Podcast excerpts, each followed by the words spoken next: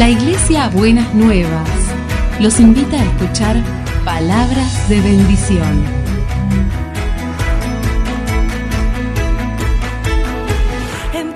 Si desean asistir a nuestras reuniones, los esperamos en Avenida de Lepiane 3925, esquina Subiría, Bajo Flores, Ciudad de Buenos Aires.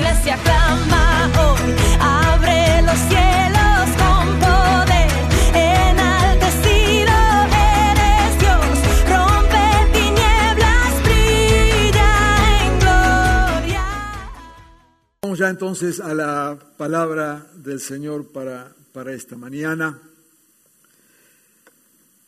Y leemos un texto de Hebreos capítulo 11, versículo 1.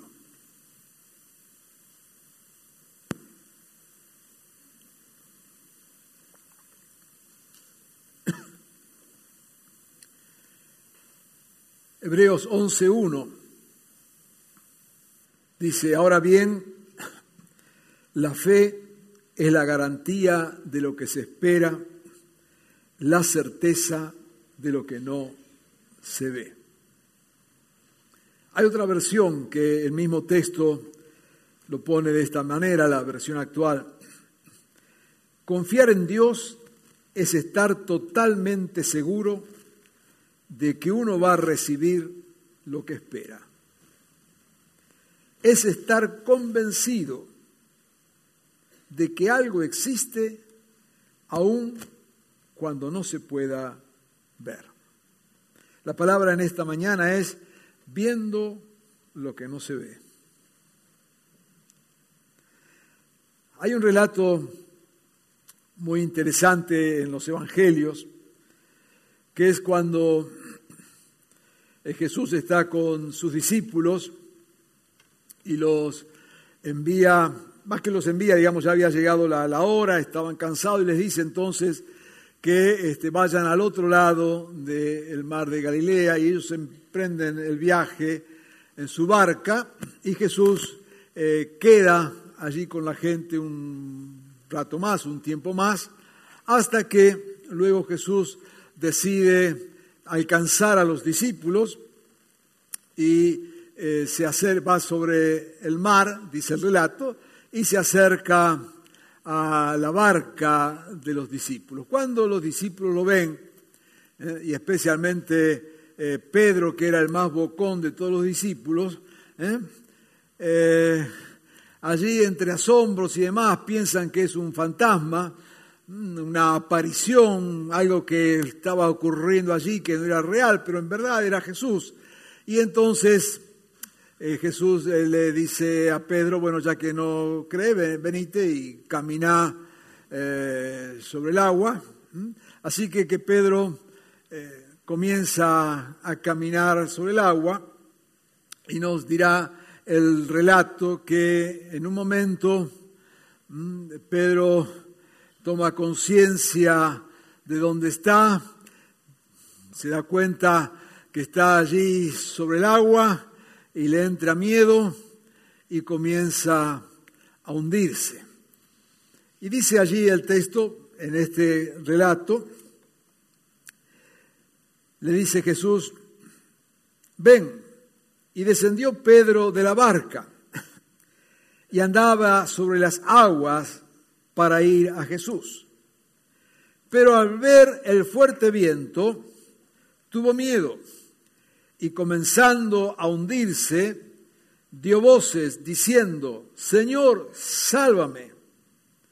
Al momento Jesús extendió la mano, asió de él y le dijo, hombre de poca fe, ¿por qué dudaste? Conocemos bien este relato, pero solamente nos interesa a manera de introducción, ¿no es cierto?, señalar esto que es algo común en cualquiera de nosotros. Tenemos fe, creemos en Dios, confiamos en Él y en lo que Él puede hacer, no tenemos duda en eso y mientras todo va más o menos eh, normal, nuestra fe entonces se mueve en ese ámbito normal de creer en Dios. Pero de repente, cuando la cosa se complica, como le pasó a Pedro. Él estaba dando esos pasos de fe y Jesús le dijo, vení, caminá y se tiró, la verdad que tuvo el valor ¿eh? de tirarse y comenzar a caminar allí en el agua, pero de repente cuando vio la tempestad, cuando vio las olas, cuando vio el viento, eh, tuvo un momento de cordura y dijo, ¿qué estoy haciendo acá? ¿Quién me mandó a caminar el agua, acá con las olas esta? Y empezó entonces a razonar coherentemente, ¿no es cierto? Y darse cuenta que estaba en una situación más que delicada. Y entonces dejó de mirar a Jesús, dejó de toda aquella épica, ¿no es cierto?, de caminar sobre el agua eh, y comienza a hundirse. Y eso que Jesús le decía por las piedras, Pedro, por las piedras, pero no, este, no el miedo ni le permitió escucharlo a Jesús. Así que comienza a hundirse.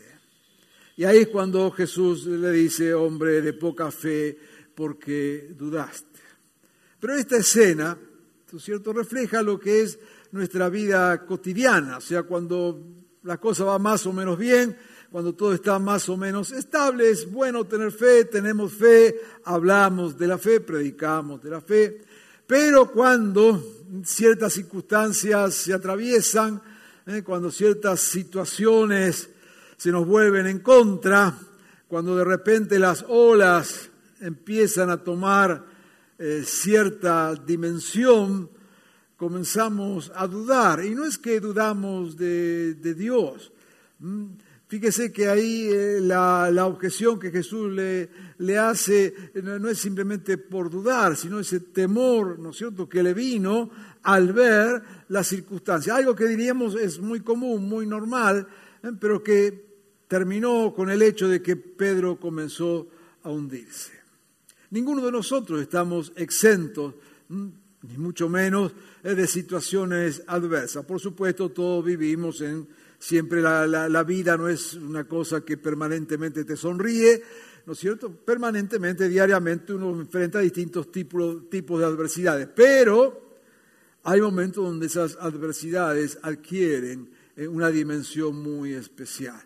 No es lo mismo tener una gripe y eso es una enfermedad a que de repente te descubran una enfermedad que puede ser terminal, una enfermedad que de repente se te achique en tus horizontes de vida, no es lo mismo. Mm. No es lo mismo tener un problema en el trabajo o quejarse con el sueldo si alcanza o no alcanza a perder el trabajo. Eso es otra cosa, ¿no es cierto? Entonces no es lo mismo que el negocio no venda demasiado a fundirse con el negocio. Entonces, cuando la adversidad adquiere una dimensión que se hace inmanejable, y ahí viene el tema, cuando la adversidad adquiere una dimensión que nosotros no podemos manejar ¿eh? y está lejos de nuestra posibilidad de, de manejo, entonces es cuando entra el temor y entra la duda y allí nuestra fe se viene abajo. No porque no creamos en lo que Dios puede hacer, sino que el temor de la situación que enfrentamos es de tal magnitud que hace que nuestro corazón eh, dude, no necesariamente que dude de Dios, sino de que dude de que podemos salir de estas circunstancias. Por eso, en este contexto es que leímos el texto de, de Hebreo que nos habla de la esencia de la fe y que dice Hebreos 11, 1, ahora bien, la fe es la garantía de lo que se espera y la certeza no se ve. Viendo lo que no se ve. Yo quisiera señalar en la palabra del Señor tres aspectos que vemos en toda la palabra de Dios acerca de la fe.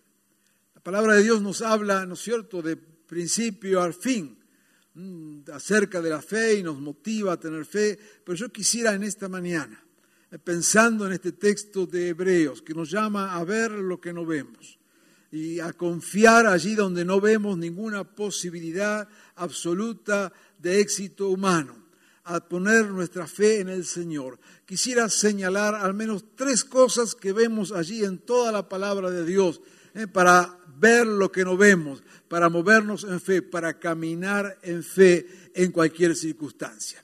La primera de ellas, y que es muy importante, la tenemos en Números 14, 24. Números 14, 24.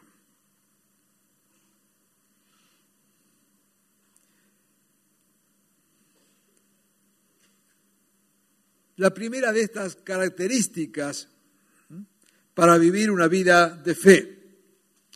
Dice allí, en cambio, a mi siervo Caleb, que ha mostrado una actitud diferente y me ha sido fiel, le daré posesión de la tierra que exploró y su descendencia la heredará.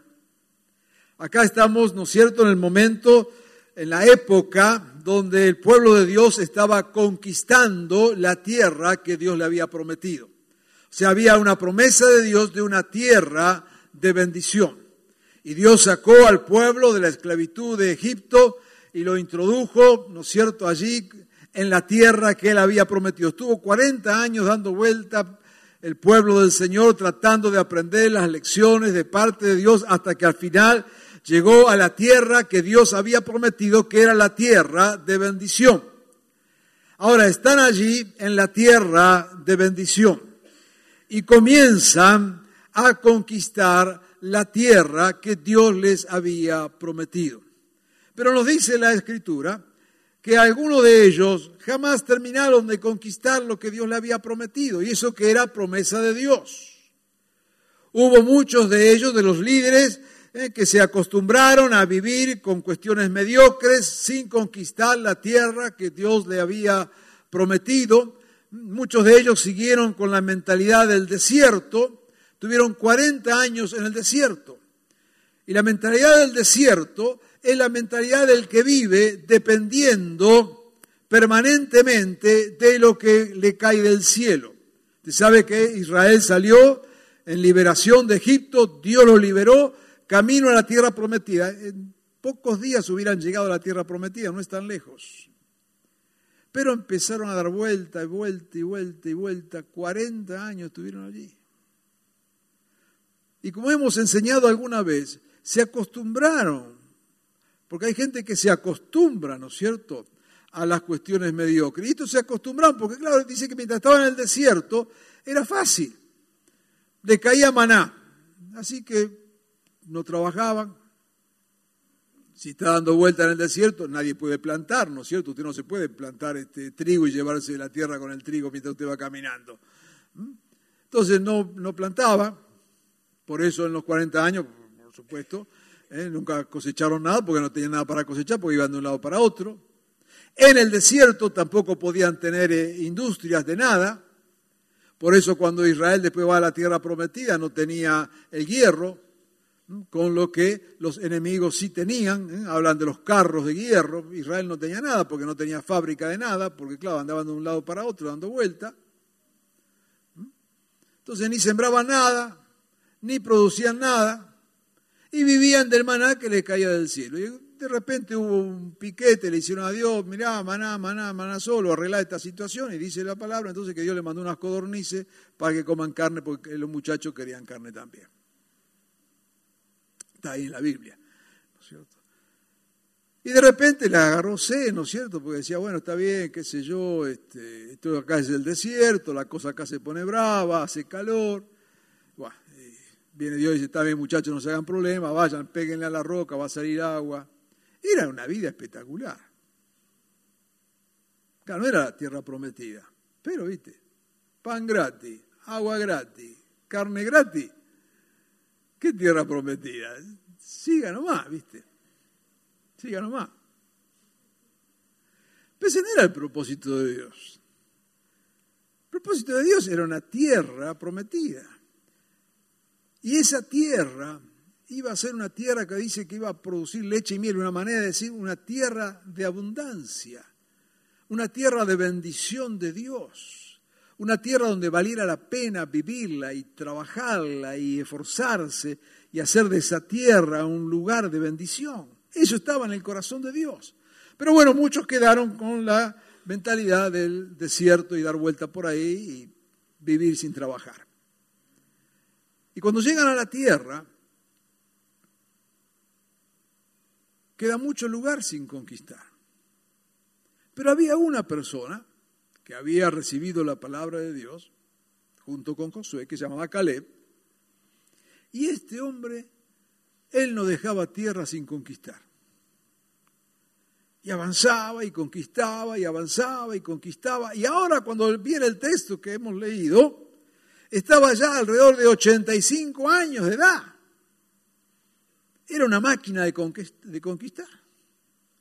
Y Dios viene y trae esta palabra y le dice que al ver la actitud de Caleb, le iba a dar todavía lo que no había conquistado aún.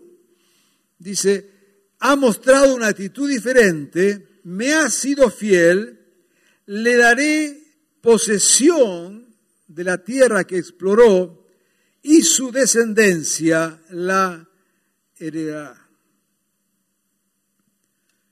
Lo que miraba acá Dios, y es la primera cuestión que queremos señalar de esto de vivir en fe, es la actitud.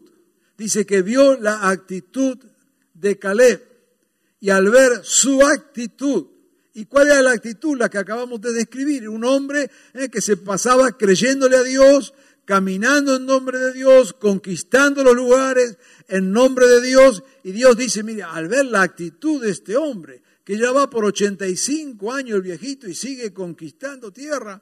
¿eh?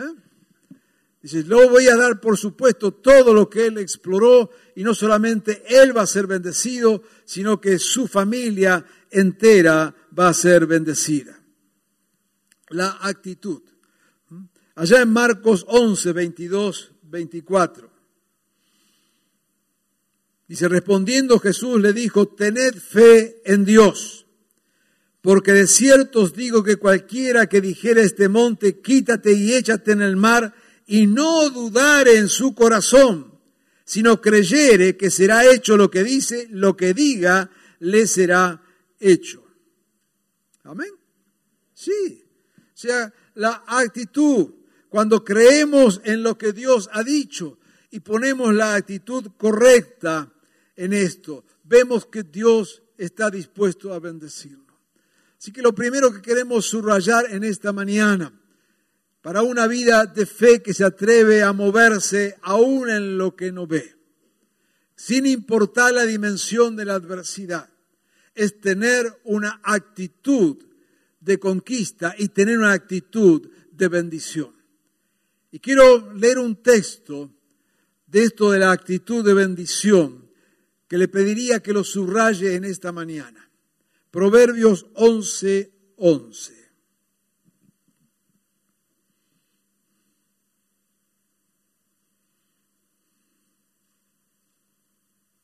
Fíjese lo que dice Proverbios 11, 11. Lo leo en la nueva versión internacional, que dice, la bendición de los justos enaltece a la ciudad. Pero la boca de los malvados la destruye. Otra versión, la de la Biblia latinoamericana, dice, por la bendición de los rectos se enaltece la ciudad, pero por la boca de los impíos es derribada. Vamos a leer Jeremías 29, 7.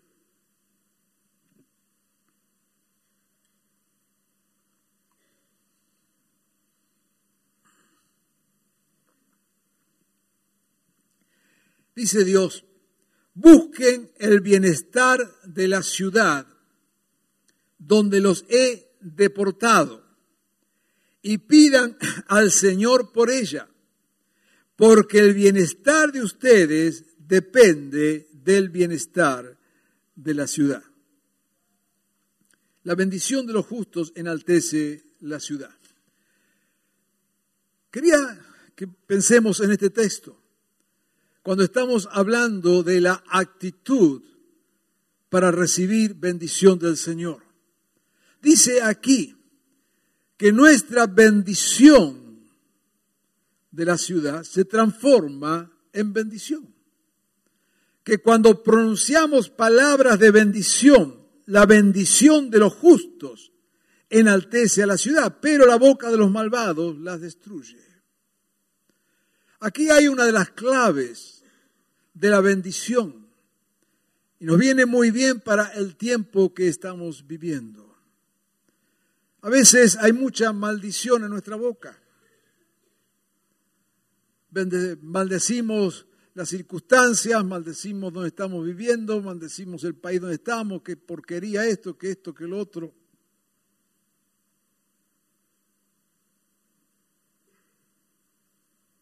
La bendición del justo enaltece a la ciudad.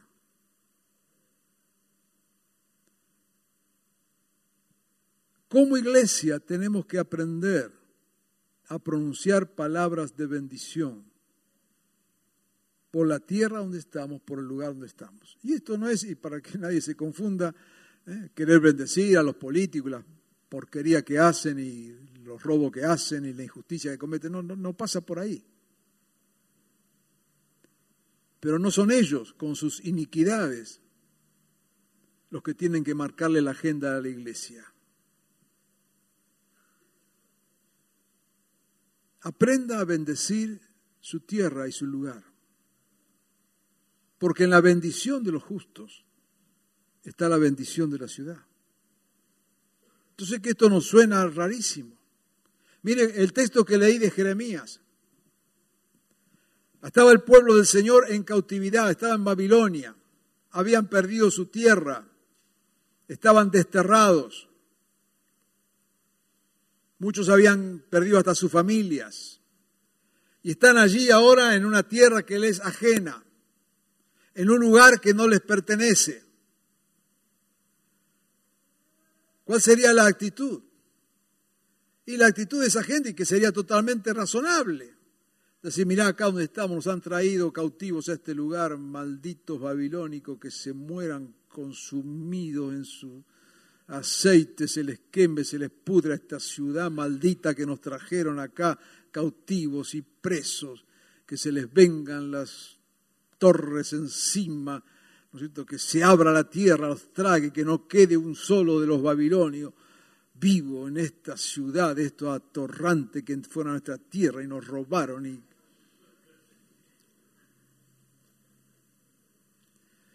¿Y qué le dice Dios a través del profeta? Muchachos, bendigan el lugar donde están. Porque si este lugar es bendecido, ustedes serán bendecidos. Y empezaron a bendecir el lugar. ¿Y sabe qué pasó? 70 años después, cuando Dios quiere llevarlos de vuelta a su tierra, nos dice la historia que muchos de ellos ya no querían volver a la tierra, estaban mejor ahora en Babilonia.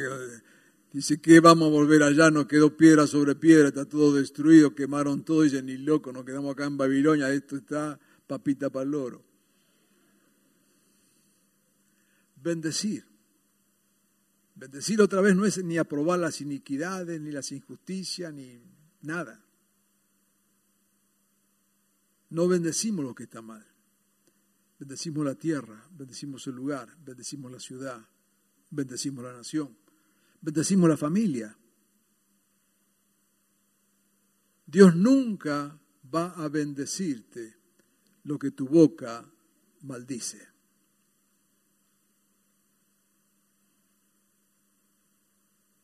Una actitud.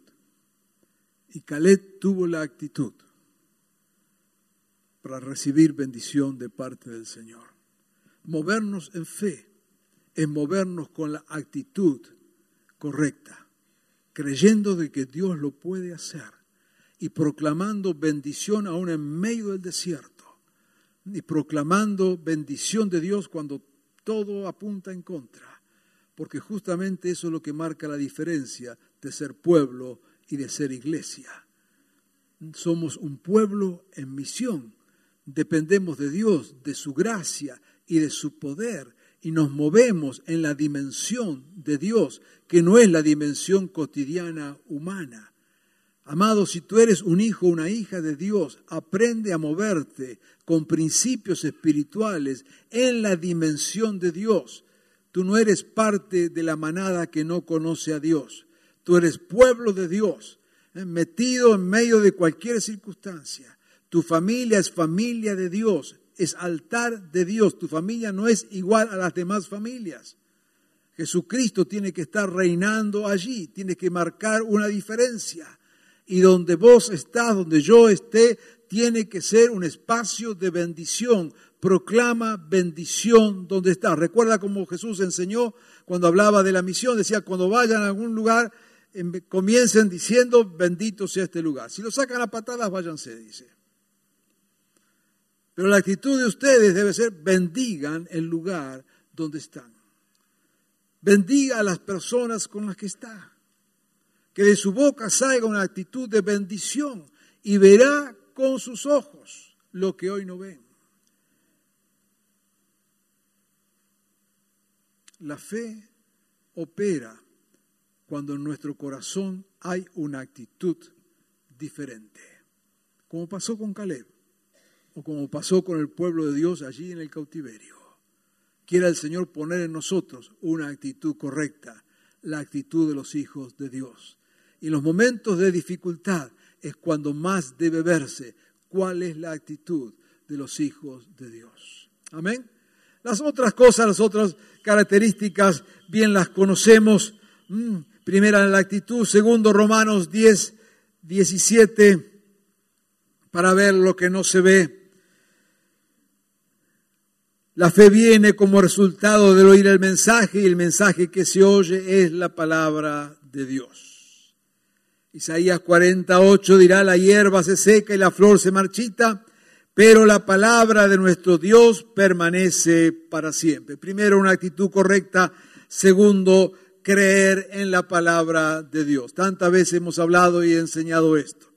En movernos en fe dice que la fe viene por el oír de la palabra de Dios. Porque nuestra fe siempre tiene que estar puesta en lo que Dios ha dicho. Amén. La fe no es fe por la fe. La fe es fe en lo que Dios ha dicho o creer en lo que Dios ha dicho y movernos de acuerdo a la palabra de Dios. Si Dios ha soltado una palabra sobre tu vida, agárrate de esa palabra y vivir en fe creyendo esa palabra, aunque no veas con los ojos, porque la fe justamente se mueve sin ver. La fe ve lo que nadie ve. ¿Eh? Cuando Dios te ha hablado, tú te mueves en esas locuras de Dios, creyendo que Dios lo va a hacer, y te mueves en esa dimensión de las locuras de Dios, creyendo que Dios lo va a hacer, porque te aferras a la palabra de Dios que permanece para siempre. No hay obstáculo a la palabra de Dios. La fe viene justamente por oír la palabra de Dios y cuando escuchamos la palabra de Dios, nuestro corazón tiene que ponerle fe a esa palabra y entonces comenzamos a ver lo que nadie ve, no porque estemos locos, sino porque vemos lo que Dios ha dicho. Y lo que Dios ha dicho se cumple. La palabra de Dios es palabra creadora. Nos dice allí los primeros versículos de la Biblia que de la nada Dios creó todo lo que nuestros ojos ven. De la nada. La diferencia, y hay una palabra especial que se usa allí en Génesis, para hablar de lo que Dios hizo.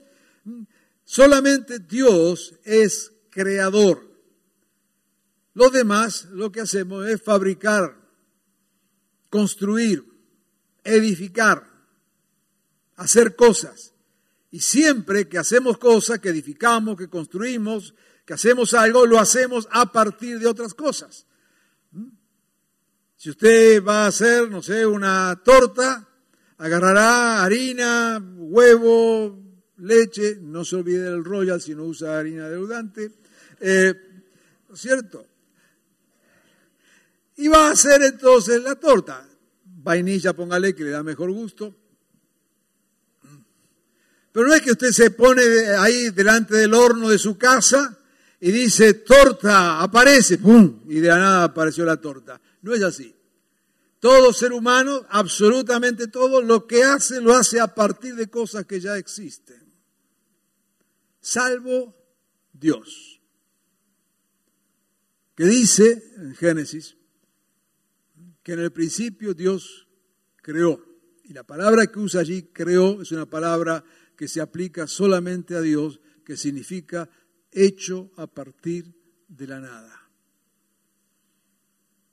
Y dirá después, dice, dijo Dios, sea el cielo, sea el agua, el mar, la tierra, los peces, todo. Y Dios lo hizo con su palabra.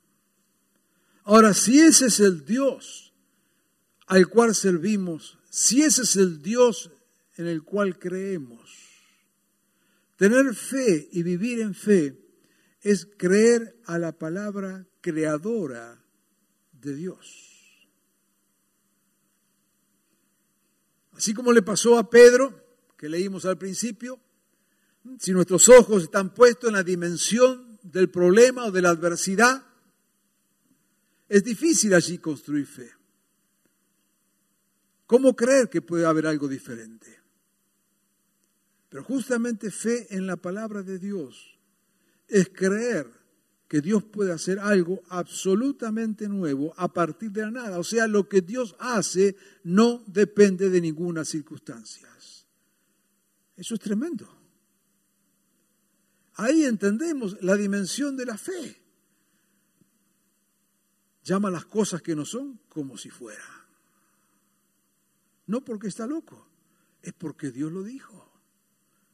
Dijo Dios, hágase la luz, apareció la luz ese mismo Dios. Dios no se ha desgastado, no se ha cansado, no ha perdido nada, ninguna cuota de poder, es el mismo Dios. Y estemos donde estemos, pasando por lo que estemos pasando, viviendo lo que estemos viviendo, el poder creador de la palabra de Dios no ha cambiado. Por eso aquel soldado romano que la tenía bien clara, se acercó a Jesús y le dijo, Señor, solamente di la palabra de sanidad y mi siervo será sano. No hace falta, Jesús, que vengas y lo toques y vayas y viajes. No, no, solamente pronuncia la palabra, Señor. Y será sano. Señor, pronuncia tu palabra en esta circunstancia. Pronuncia tu palabra, Señor, en esta situación. O hazme recordar las palabras que tú has pronunciado. Porque si tú has hablado o si tú hablas, lo que tú dices, Señor, se cumplirá. Viendo lo que no se ve, con actitud diferente, creyendo en la palabra de Dios. Y por último, descansando en sus promesas. Dice Hebreos 6:12. No sean perezosos, más bien imiten a quienes por su fe y paciencia heredan las promesas. Y segunda Pedro 1.4 dice, Dios nos ha entregado sus preciosas y magníficas promesas. Decía allí el texto de Hebreo que por la fe y la paciencia heredamos las promesas del Señor. Hoy recordamos el momento de oración de esta mañana, precioso momento que tuvimos desde las nueve de la mañana, que hay promesas de Dios y hay enorme cantidad de promesas de Dios y Dios cumple cada una de sus promesas. Descansar en las promesas de Dios es aprender a vivir en fe, creyendo en sus palabras y descansando, que sería la otra cara de la misma moneda, descansando en lo que Dios ha prometido. Hay gracia de Dios, hay promesa de Dios. Mira, hay promesas personales que Dios te ha hecho. Agárrate de esas promesas y créelas. Descansa en esas promesas. Hay promesas que Dios ha hecho quizás para tu familia o quizás para tu situación eh, laboral o empresarial o lo que fuera. Cada promesa descansa en las promesas de Dios. Pero quiero decirte algo más en esta mañana. Hay promesas para todo el pueblo de Dios. Y así como hay promesas personales que tienen que ver contigo, que tienen que ver con cosas que Dios te ha hablado, con cosas que Dios te ha dicho, con palabras que Dios ha pronunciado sobre tu vida y son promesas de Dios y te agarras y vives confiando en esas promesas del Señor, también hay promesas como pueblo del Señor, promesas como iglesia, promesas que vienen por ser parte del pueblo de Dios, un pueblo que es bendecido para ser de bendición, un pueblo que está en el corazón de Dios, un pueblo que es heredero de todas las promesas que Dios ha dado a su pueblo. Y Dios nos llama a vivir creyendo en esas promesas y descansando en esas promesas. Amado, te das cuenta que estamos hablando de una dimensión de vida totalmente diferente. No caminando por lo que nuestros ojos ven o lo que nuestros sentimientos creen, sino moviéndonos en la dimensión de ver lo que no se ve. No como locos, no como quienes negamos las realidades, todo lo contrario como buenos cristianos abrimos bien los ojos. Como buenos cristianos vemos cuáles son las realidades. No nos escapamos de este mundo. No nos escondemos del mundo. No negamos las situaciones. Ni negamos también quienes están detrás de las situaciones. De ninguna manera nuestra fe nos hace caminar con los ojos bien abiertos. No somos opio para vivir dormidos y no ver las cosas que pasan. Todo lo contrario, caminamos con los ojos bien abiertos. Pero ¿sabes cuál es la diferencia? Es que viendo lo que nuestros ojos ven, somos capaces de proclamar que será verdad lo que nuestros ojos no ven. Esa es la diferencia. La diferencia no es negar la realidad. La diferencia es creer en lo que Dios va a hacer con esa realidad. La diferencia no es mirar para otro lado. La diferencia es creer que Dios va a hacer lo que Él ha hablado y lo que Él ha prometido. La diferencia no es ignorar las circunstancias. La diferencia está en creer lo que Dios puede hacer con esas circunstancias. Eso marca la diferencia. Eso cambia nuestras actitudes. Y eso debe cambiar nuestra manera de vivir. Amados, la fe no es algo para compartir aquí los domingos. La fe es algo que debe expresarse todos los días. Y los días de mayor dificultad es cuando más debe aflorar nuestra fe en el Señor. Yo quiero animarte en esta mañana, pero no animarte desde lo humano como quien anima con un pensamiento positivo, sino exhortarte, alentarte a que tomado de la palabra de Dios puedas vivir en estos tiempos en esta dimensión de ver lo que Dios ve, aunque nadie lo vea. De creer que Dios lo va a hacer. Y aprovecha los tiempos de dificultad, porque son los tiempos de victoria para los hijos de Dios. Aprovecha los tiempos de adversidad, porque en los tiempos de adversidad se verá la gloria de Dios. Aprovecha los tiempos difíciles, porque en los tiempos difíciles se purifica la fe y nos agarramos de la mano del Señor y creemos solamente en Él, porque solamente Él puede bendecirnos y solamente Él puede ayudarnos. La fe, decía la palabra, es la garantía de lo que se espera y la certeza de lo que no se ve. Este es un tiempo de cumplimiento de esta palabra. Yo te animo a que declares bendición sobre tu familia, especialmente allí donde se ve enormes dificultades.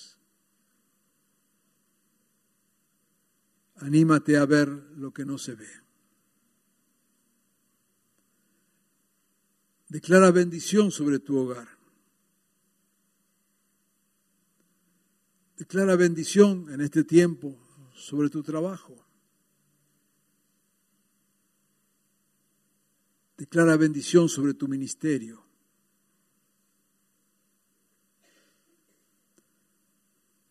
La fe la certeza de lo que no se ve. No ponga tus ojos en las circunstancias. Pon tus ojos en el Dios de las circunstancias. Porque no caminamos a tientas, no caminamos a ciegas,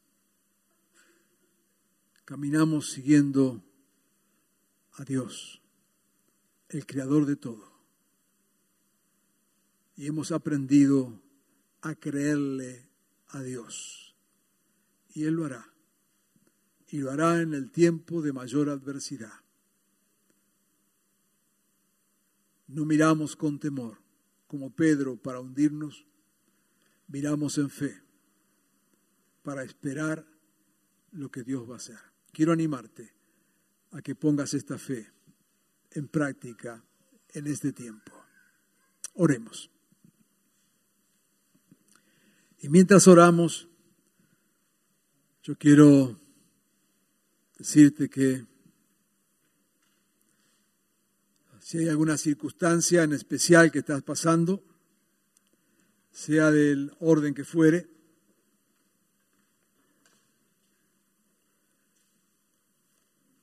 en este momento dile, Señor, yo pongo mi mirada en ti. Señor, quiero fijar mis ojos en ti. Quiero ver lo que mis ojos no ven.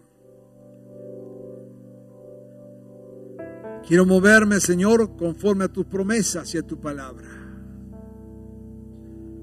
No lo que me marcan las circunstancias, sino lo que tu palabra ha dicho. Te ruego, Señor, que te muevas de esta manera así en esta mañana. Te pido, Señor, si hay alguien aquí en esta mañana que necesita recibir una palabra tuya en la cual poner fe, te pido que también tú estés hablando. Que esté, Señor, llegándote a cada vida en esta mañana. Y si necesita orientación, si necesita una palabra tuya, una promesa tuya.